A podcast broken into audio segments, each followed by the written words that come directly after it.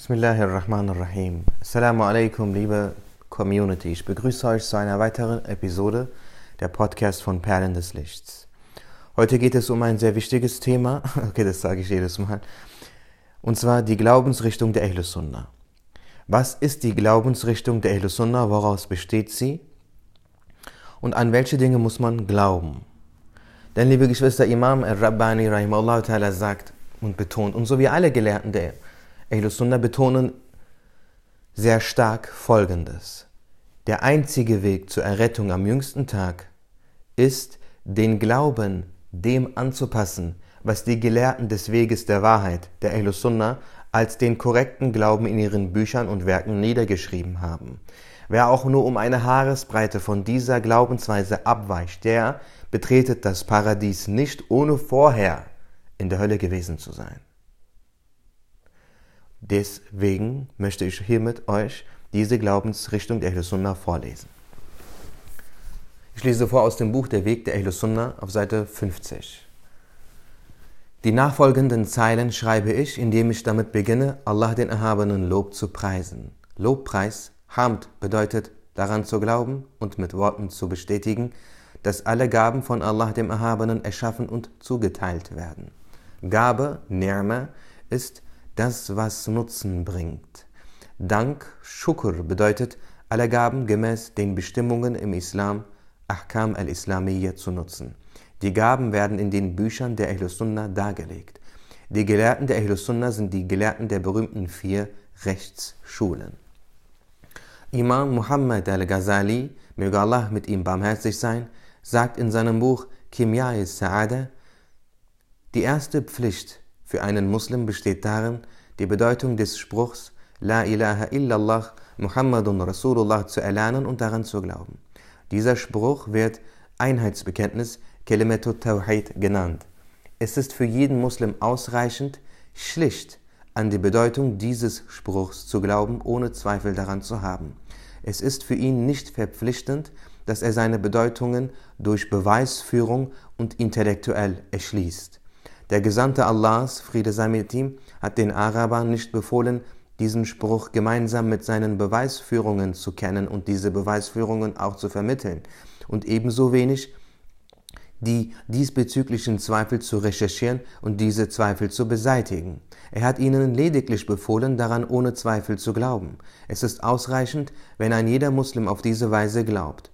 Doch es ist eine kollektive Pflicht, Faradul Kifaya, dass es in jeder Stadt einige Religionsgelehrte gibt. Für diese Gelehrten ist es wajib notwendig, dass sie die Beweisführungen kennen, sodass sie bei Bedarf Zweifel ausräumen und Fragen beantworten können. Diese Gelehrten sind wie Schäfer für die Gläubigen. Einerseits lehren sie ihnen das Wissen bezüglich des Glaubens und schützen deren Glauben, andererseits antworten sie auf die Lügen und Verleumdungen der Islamfeinde. Die Bedeutung des Einheitsbekenntnisses wird im, wird im edlen Koran mitgeteilt. Und der Gesandte Allahs, möge Allah ihn segnen und ihm Frieden schenken, erklärte das Mitgeteilte. Alle seine Gefährten lernten von ihm diese Erklärungen und teilten sie der Generation nach ihnen mit. Die hochrangigen Gelehrten, die das Wissen der edlen Gefährten ohne Veränderung in Büchern festhielten und an uns weiterreichten, werden Gelehrte der Ahlus Sunnah genannt. Es ist notwendig für alle Muslime, dass sie die Glaubensrichtung der Ahlus Sunnah erlernen, sich auf, diese, auf der Grundlage dieses Glaubens einigen und einander Zuneigung erweisen. Die Grundlage für die Erlangung der Glückseligkeit ist dieser Glaube und die Einigung in diesem Glauben. Die Bedeutung des Einheitsbekenntnisses wird von, dem, wird von den Gelehrten der Ahlus Sunnah folgendermaßen erklärt. Die Menschen existierten nicht. Sie wurden im Nachhinein erschaffen. Die Menschen haben einen Schöpfer. Alles Existierende ist seine Schöpfung. Dieser Schöpfer ist einzig. Er hat keinen Partner oder Gleichen. Er hat keinen zweiten Schöpfer bei sich. Er war schon immer existent. Seine Existenz ist von jeher, hat also keinen Anfang. Er ist fortwährend, so dass diese Existenz nie ein Ende hat. Sie schwindet und verschwindet nicht. Allahs Existenz ist eine unumgängliche Notwendigkeit. Die Nichtexistenz ist für ihn unmöglich. Allah ist ein Wesen mit Selbststand. Er bedarf für seine Existenz nichts und niemanden. Gleichzeitig gibt es kein Existierendes, das nicht seiner bedürftig wäre. Er ist es, der alles Seiende hervorbringt und sie in ihrer Existenz hält. Er ist keine Materie und kein Körper. Er ist nicht an einem Ort vorfindlich und in keiner Materie enthalten. Er hat keine Form und unterliegt keinem Maß. Er ist jenseits der Fragen nach dem Wie. Was auch immer an Vorstellungen in den Sinn kommt, wenn man er sagt, ist nicht er. Er ähnelt allen diesen Vorstellungen nicht. Vielmehr sind auch diese Vorstellungen Teil seiner Schöpfung. Er, er aber gleicht keinem seiner Geschöpfe. Alles, was der Verstand erschließt und die Vorstellung nahebringt, ist lediglich Teil seiner Schöpfung. Er ist nicht oben, nicht unten, und auch, also er ist nicht oben, nicht unten und auch nicht seitlich, denn er hat keinen Ort. Alle Geschöpfe sind unter seinem Arshul A'la. Arshul A'la ist das allergrößte Geschöpf, welches Allah der Erhabene erschaffen hat. Er befindet sich über den sieben Himmelsstufen und über dem Kursi und ist das Ende der materiellen Welt und der Anfang der immateriellen Welt. Kursi ist eines der größten Geschöpfe, das sich unterhalb des Arshul A'la befindet. Und sein Arshul A'la unterliegt seiner Macht und Kraft. Er ist über dem Arshul A'la. Doch dies bedeutet nicht, dass der Arshul A'la ihn trägt. Also der Thron, ne, das bedeutet auf Deutsch Thron, der Arshul A'la ist nur existent aufgrund seiner Gnade und seiner Macht. Er ist jetzt genauso, wie er stets vor der Zeit war. So wie er vor der Schöpfung des Arshul A'la war, wird, auch, wird er auch in jeglicher Zukünftigkeit fortwähren. Er ist keinerlei Veränderung unterworfen. Er hat jedoch bestimmt, er hat jedoch bestimmte Eigenschaften. Er hat acht feststehende Eigenschaften. Sofat es-Subutiyya. Leben, Hayat. Wissen, Ilm. Hören, Samar.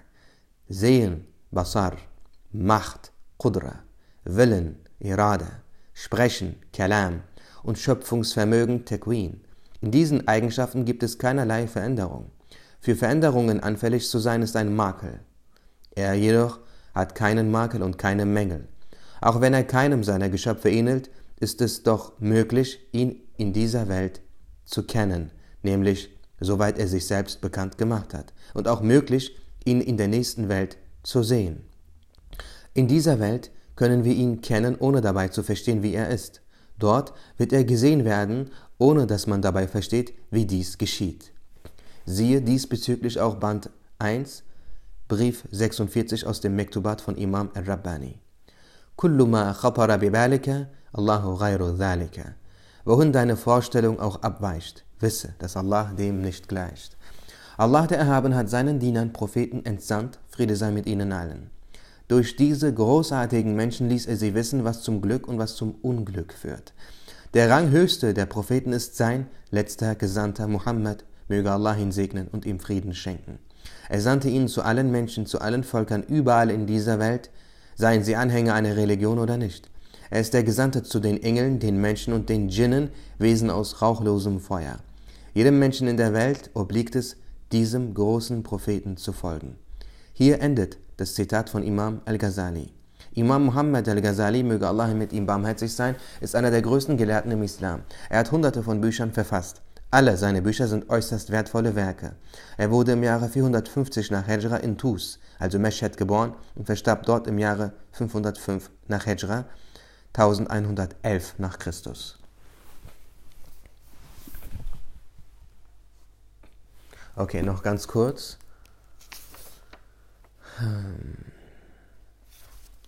Der große Gelehrte und einer der vollkommenen Wegweiser, Murshid Kamil, Sayyid Abdul Hakim Arwasi ta'ala sagt, der Gesandte Allah sallallahu alaihi wasallam hatte drei Aufgaben.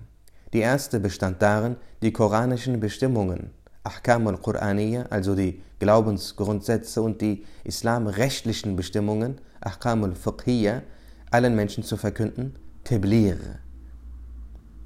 Islamische Bestimmungen, Ahkam al-Fiqhiyya, meint die Gesamtheit der Gebote und Verbote. Diese werden auch islamische Bestimmungen, Ahkamul Islamiyya, genannt. Seine zweite Aufgabe war es, das spirituelle Wissen, das heißt die Bestimmungen bezüglich des Übersinnlichen, also das Wissen in Bezug auf das Wesen und die Eigenschaften Allahs des Erhabenen in die Herzen der Elite seiner Gemeinschaft, Ummah, überfließen zu lassen. Diese zweite Aufgabe ist nicht mit der ersten Aufgabe der Verkündung zu verwechseln. Die Mesheblosen, also die Rairul Muqallidin, die Rechtsschullosen, glauben nicht an diese zweite Aufgabe.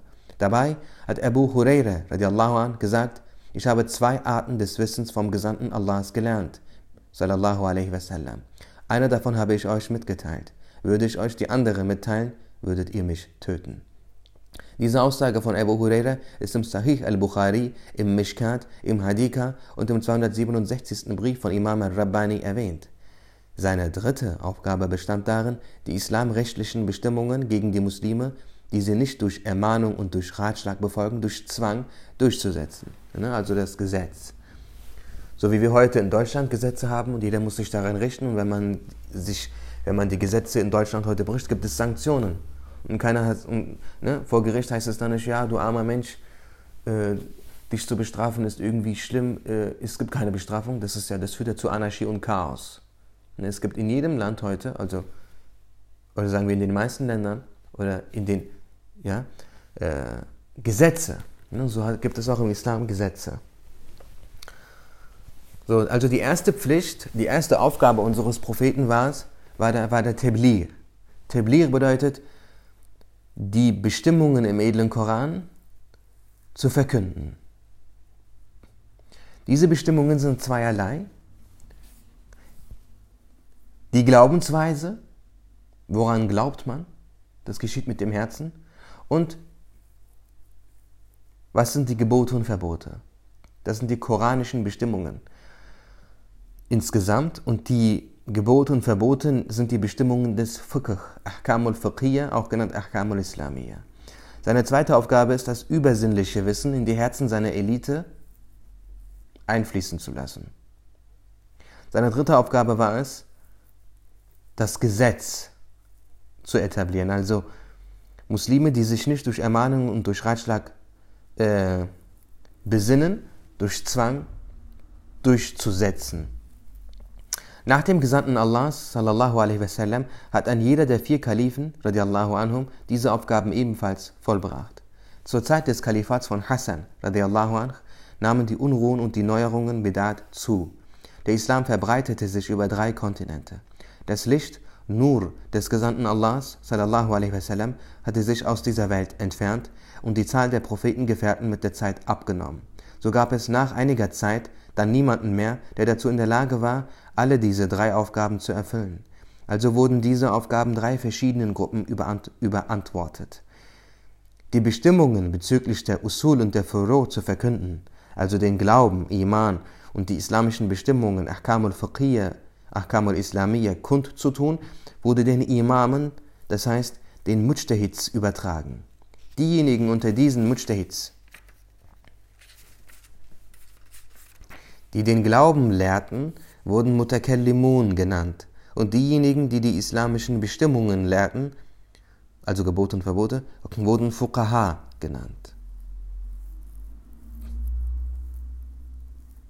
Die zweite Aufgabe, also diejenigen unter den Muslimen, die dies wünschten, zu den spirituellen Feinheiten des edlen Korans zu führen, wurde den zwölf Imamen aus der Familie des Propheten Ahlubeit und den Vorstehenden im Tasawwuf übertragen.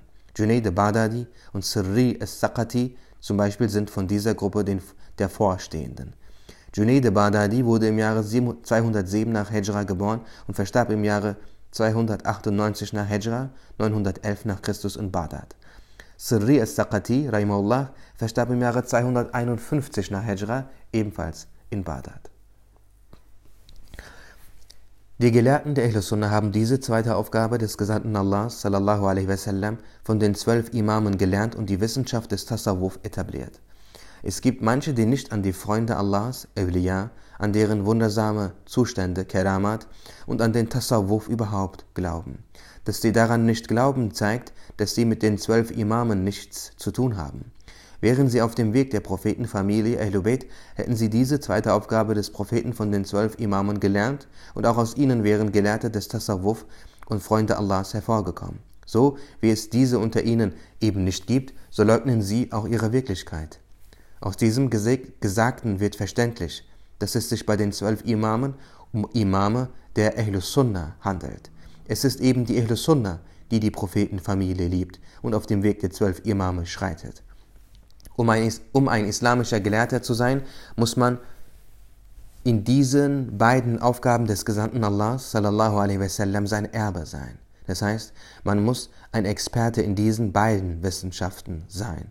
Einer dieser großen Gelehrten, Abdul Ghani Nablusi, erwähnt in seinem Buch Hadiqatun Nadiyya auf Seite 233 und nachfolgend und auf Seite 649 Hadithe des Propheten, die auf die spirituellen Feinheiten des edlen Korans hinweisen und schreibt, dass diejenigen, die daran nicht glauben, Ignoranten und eben solche sind, denen kein Anteil an diesem Wissen beschert ist.